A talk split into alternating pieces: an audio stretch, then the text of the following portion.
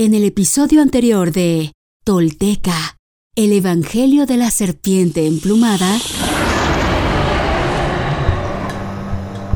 realizando rituales y actos espirituales, Seacatl no se deja deslumbrar por el poder y se mantiene firme en su fe a la serpiente emplumada, a las enseñanzas antiguas, a sus propios designios y su legado.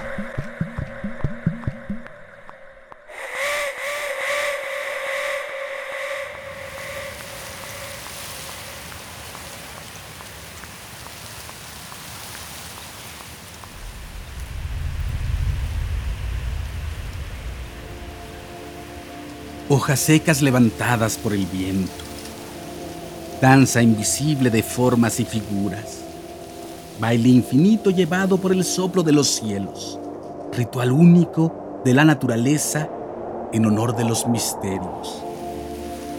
Y de misterios está construido el destino del hombre esencial, ese que es todos los hombres y que sin embargo es absolutamente singular y poderoso su voz es cascada de conocimiento, su alma se ha convertido en hoguera donde quemamos nuestros temores, mientras ésta nos calienta, nos reconforta, nos acaricia con manos de calor desquiciante.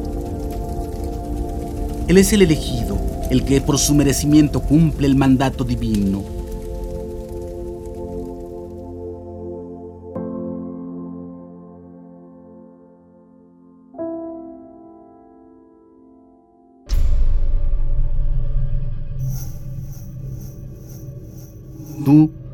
Rayo de luz, niño precioso, fuego que brotas y te elevas, no sabemos si continuarás tu camino o si no lo harás.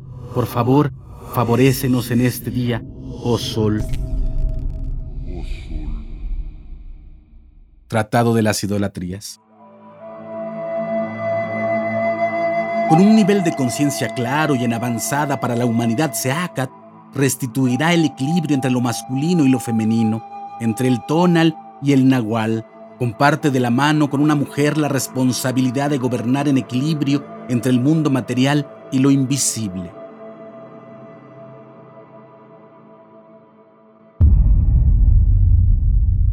Esto es Tolteca, el Evangelio de la Serpiente Emplumada. Todo esto sucedió y los textos y códices dan cuenta de ello. Estos son hechos reales.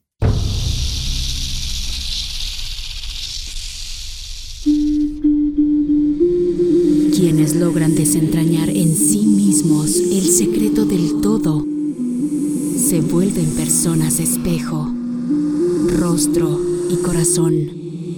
Y en ese espejo nos reflejamos todos como herederos de la náhuac.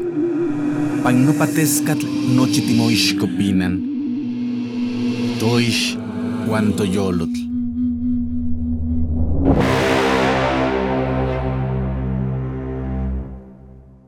Tolteca, el Evangelio de la Serpiente Emplumada, un podcast basado en la obra de Frank Díaz y producida por Nación Tolteca y Fundación Donde Educarte, para la consolidación de nuestra identidad y nuestro poder como cultura ancestral, vigente en el presente. Producción y realización, Warp. Narración, Mardonio Carballo.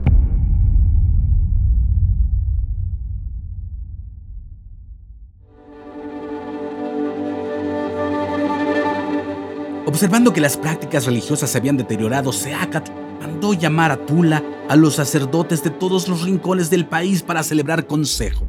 Cada templo envió su representante. Llegaron ministros de toda condición, desde los altos y ornamentados dignatarios de Cholula hasta humildes ermitaños que vivían en las cavernas de las montañas. Una vez que se alimentaron y descansaron de sus viajes, fueron llevados por los ayudantes al palacio de los cuatro rumbos, donde los acomodaron sobre amplios bancos de piedra y los purificaron con saumerios y agua consagrada.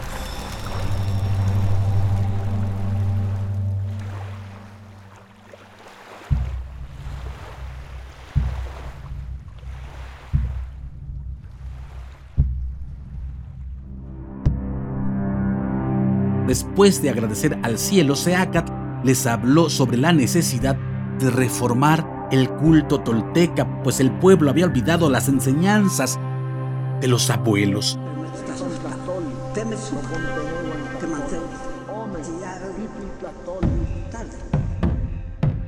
reduciendo las prácticas espirituales a simples rutinas e interpretando las metáforas de un modo cada vez más literal.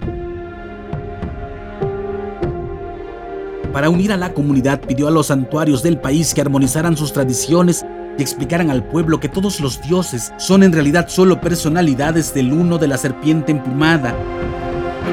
Además, ratificó la ascendencia espiritual de Cholula sobre todas las ciudades, decretando que allí radicarán los líderes toltecas y allí acudieran los representantes de los pueblos para manifestar sus inquietudes, llegar a acuerdos y recibir instrucción.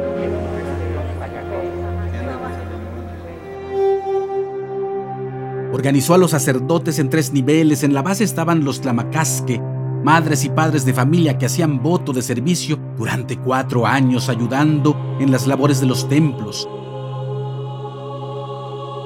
Sobre ellos estaban los teopishke, monjes que se dedicaban de por vida a conducir los ritos y enseñanzas.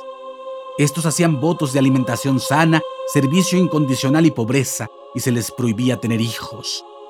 Para impedir que el oficio de la fe se convirtiera en herencia familiar y las riquezas de los templos cayeran en manos privadas.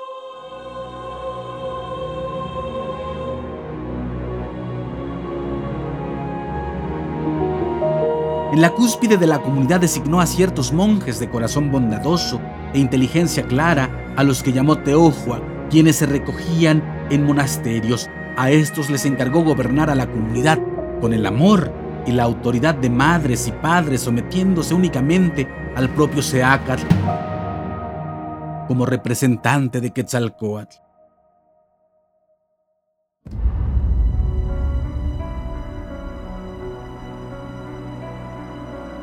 Pero no es justo ni prudente que todo el peso de la comunidad recaiga en mi persona, añadió.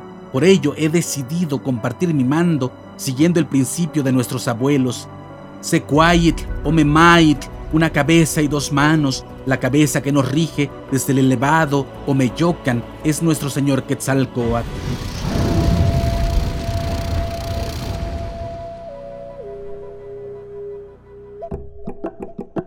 He sido elegido como su mano derecha, por ello me corresponde asomar la cara y organizar a la comunidad, pero nos ha faltado hasta ahora la mano izquierda, alguien que esté en comunión constante con nuestro Señor y vele por la pureza de las enseñanzas.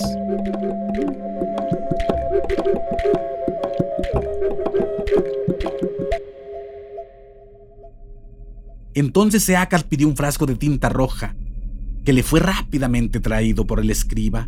Para asombro de los presentes, se acercó a una joven sacerdotisa que representaba el monasterio de Tlamacehuayan, ubicado en la colina de Nohualcat, la cual era conocida entre los moradores de Tula por su humildad y pureza de vida. Mojó en la tinta dos dedos de su mano izquierda y los estampó sobre la frente de la joven. Tú, Omeicuahuitl, Quetzalpetlatl, águila estera de plumas, le dijo, inspiración de todos cuantos servimos a los dioses, mujer osada como águila y fuerte como aquella quilastli que parió a nuestros primeros padres. Tú te encargarás de supervisarnos, verificarás la enseñanza con mirada profunda, renovarás las prácticas sagradas y nos rectificarás. Cada vez que nos despiemos, a derecha o izquierda, yo te ordeno Teohuac y te nombro Tonantzin Sihuacoatl. Abrumada por su inesperado nombramiento, Quetzalpetlatl le preguntó, ¿Qué ha hecho tu sierva para ser escogida? Apenas soy una aprendiz con torpeza repaso mis cuentas y recito los nombres sagrados. No es este un fardo de plumas que pueda cargar con mis propias fuerzas, sino cuerda de espinas y chorro de agua helada. Ya que tus ojos se han posado en mí, sea yo digna. Puedo yo, apoyada por mis madres y padres, emprender la jornada del agua y el fuego, y tal vez, con la voluntad de los dioses, triunfaremos. Entonces Seacat tomó un tambor y la presentó a la comunidad acompañando los versos de su canto con vibrantes notas.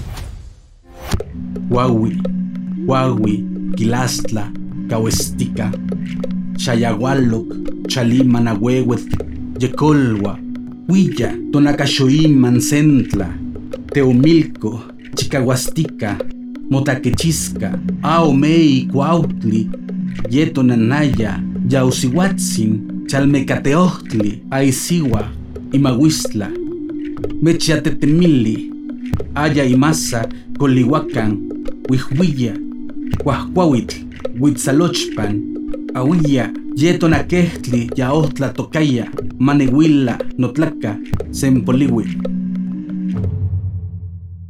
Vean Aquilastli, águila pintada con sangre de serpientes, renovadora, protectora y servidora, la que nos alimenta con maíz, la que agita la sonaja en la milpa divina, nuestra madre guerrera, trece águila, la señora de la renovación que nos provee de espinas, la sierva de Culhuacan coronada de agudas plumas. Ya lo ordenó nuestra alimentadora. Ánimo, hijos míos, a luchar.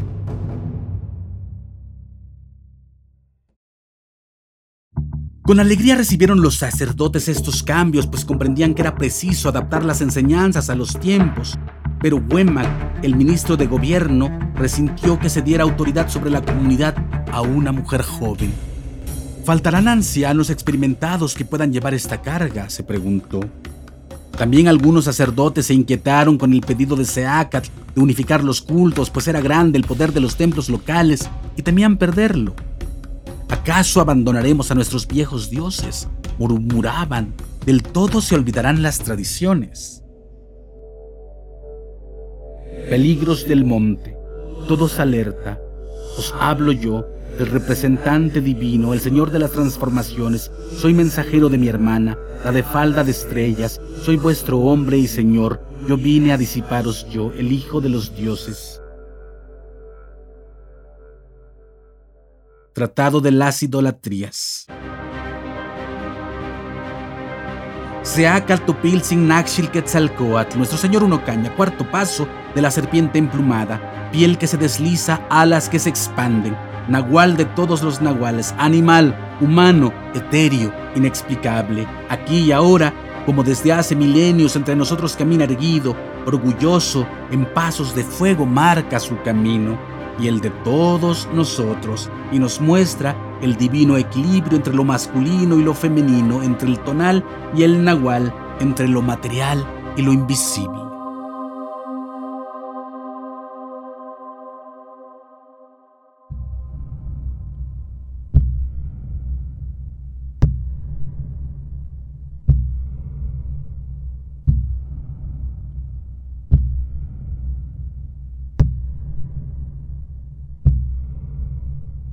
Hoy me pongo de pie, firme sobre la tierra. Al reconocerme, reconecto orgullosa con mi maravilloso pasado. Dejo atrás la mentira, las falsas creencias y la vergüenza que me fueron impuestas.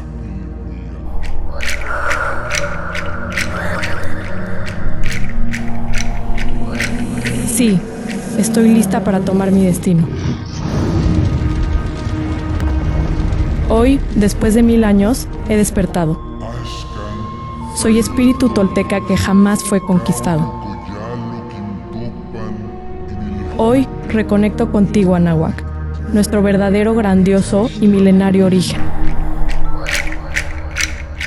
Para que desde ahí, unidos con mis hermanos toltecas, caminemos erguidos en el presente y hacia el futuro que forjaremos. En mis manos tomo conocer y morar. En el rojo y en el negro, Intlili Intlapali. En la sagrada sabiduría tolteca, tesoro de la humanidad, que hoy regresa y devela su legado. Un camino para despertar y evolucionar en un mundo que se ha quedado sin imaginación ni respuesta.